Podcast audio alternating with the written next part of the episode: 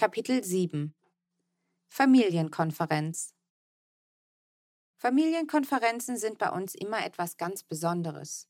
Wir machen sie nicht regelmäßig, jede Woche oder so, sondern immer dann, wenn jemand etwas Wichtiges zu besprechen hat. Dann darf derjenige einfach eine Konferenz einberufen und alle müssen kommen. Wir sitzen zusammen am Wohnzimmertisch und es gibt Saft und Kekse und dann darf man erzählen, was einem gerade ein Problem macht und alle anderen müssen zuhören.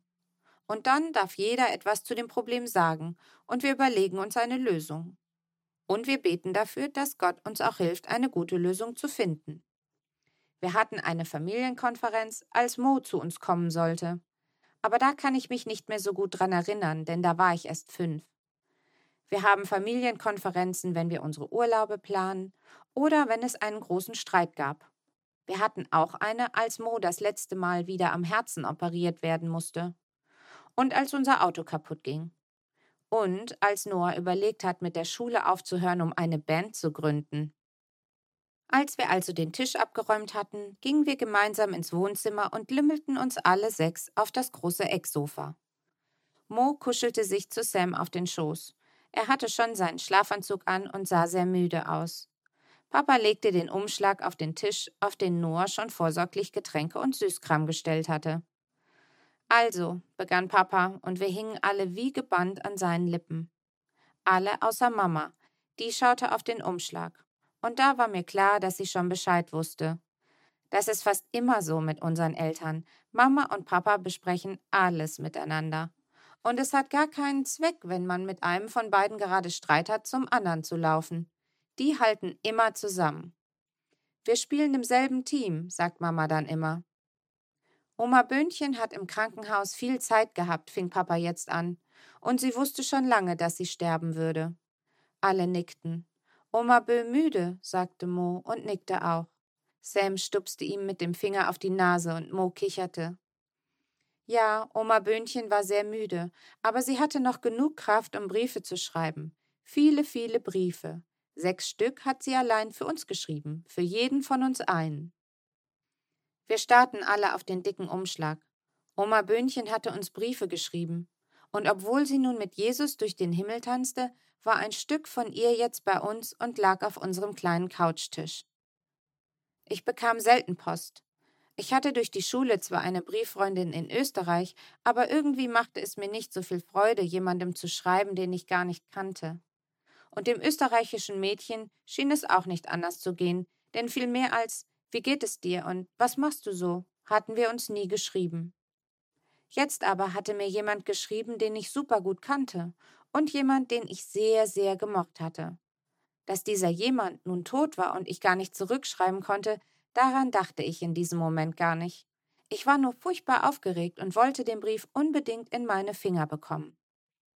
Dürfen wir die Briefe jetzt endlich haben? quengelte ich voller Ungeduld. Ja, natürlich. Ich möchte nur vorher eine Regel festlegen, sagte Papa und griff nach dem Umschlag.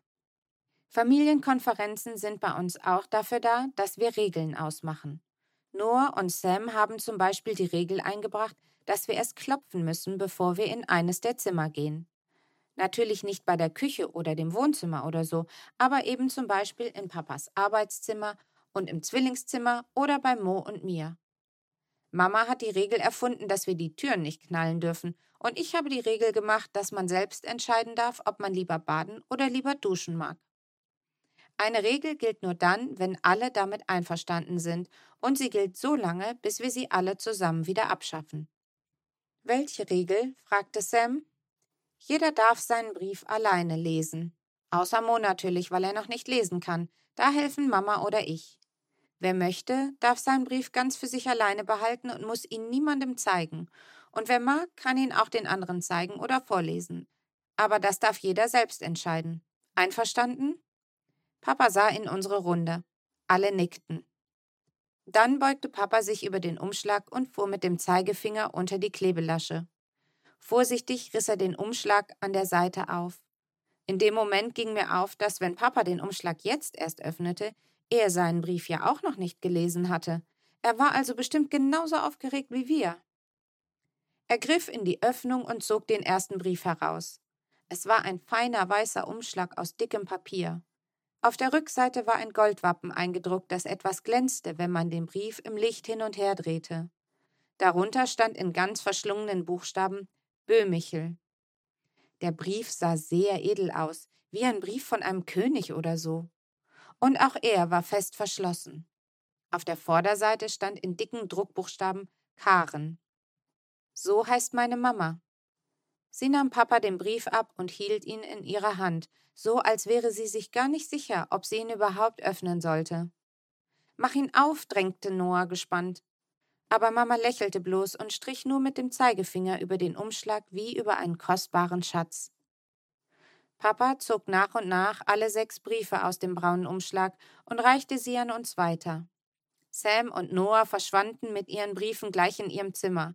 Mama nahm den müden Mo auf den Arm und sagte, sie würde ihm seinen Brief als Gute-Nacht-Brief vorlesen. Und du? fragte Papa.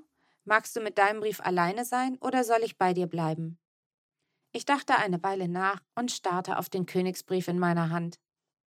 Ich will alleine sein, sagte ich dann. Papa zwinkerte mir zu und ging dann mit seinem Brief ins Arbeitszimmer. Ich saß eine Weile allein auf dem Sofa und drehte den Brief in meinen Händen. Er fühlte sich schwer und wichtig an. Das goldene Wappen glänzte unter der Sofalampe. Mein Blick fiel auf den Tisch, auf dem der leere braune Umschlag lag, direkt neben den ganzen Süßigkeiten. Bei dieser Familienkonferenz hatte Oma Böhnchen die Physik besiegt.